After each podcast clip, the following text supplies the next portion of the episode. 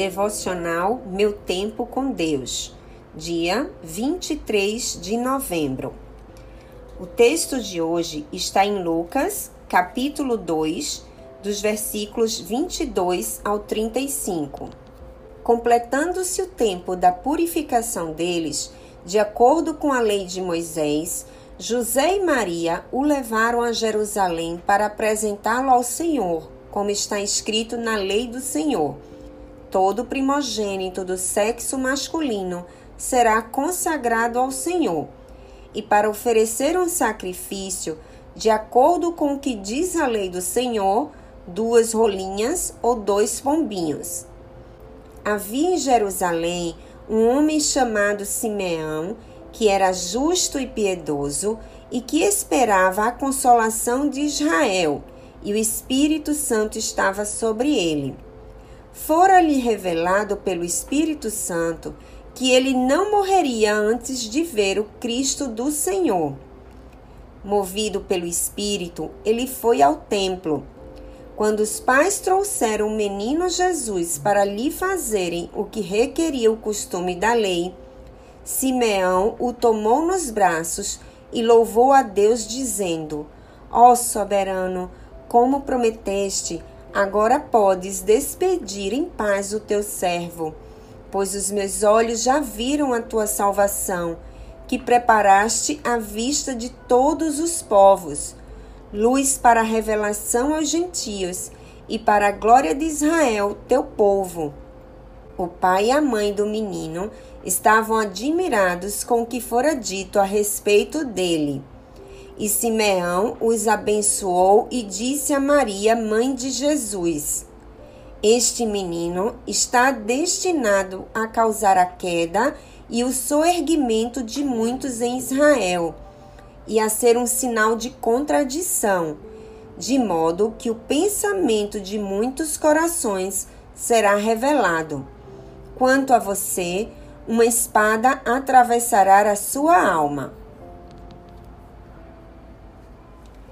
Tema de hoje: Para nós e para nossos filhos. Algumas famílias cristãs tem amargado constatar que seus filhos não seguem os passos de Jesus, inclusive com alguns dizendo-se ateus, e por consequência acabam sofrendo os infortúnios de uma vida sem Deus e correndo o risco de uma perdição eterna. Infelizmente, às vezes isso se dá porque seus pais, dizendo-se politicamente corretos, não os ensinaram a fé cristã de forma intencional e ativa. A Bíblia nos ensina que o plano de Deus contempla todas as gerações e, por isso, estabeleceu formas para marcar e envolver nossos filhos no seu reino desde o nascimento.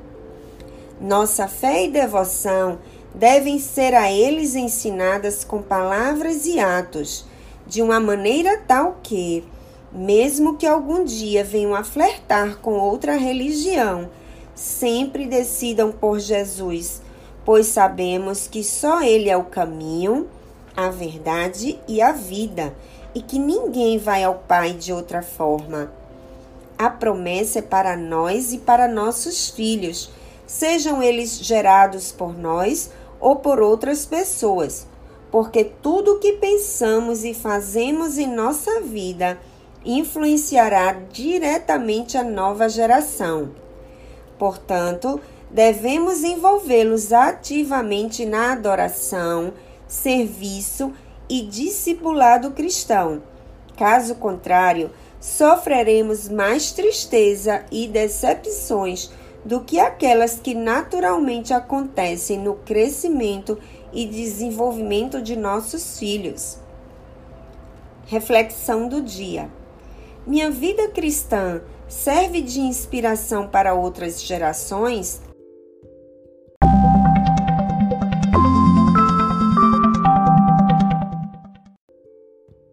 Na leitura bíblica sugerida para a leitura da Bíblia toda em um ano, temos hoje os seguintes capítulos.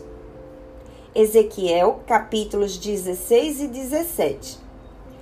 diz que Deus olhou para Jerusalém com compaixão, mas ela foi infiel com suas práticas repugnantes e disse que a entregaria aos seus inimigos. Conta também a parábola das águias, que representam a Babilônia e o Egito, e a promessa de um novo reino para que todos o reconheçam como Senhor. Em Tiago capítulo 3, há um ensino poderoso que diz que devemos ter domínio sobre a língua.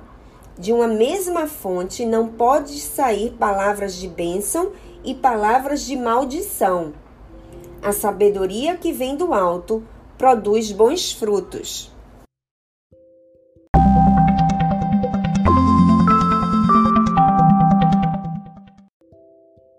Não deixem de ler esses capítulos. Compartilhe esse devocional e até a próxima.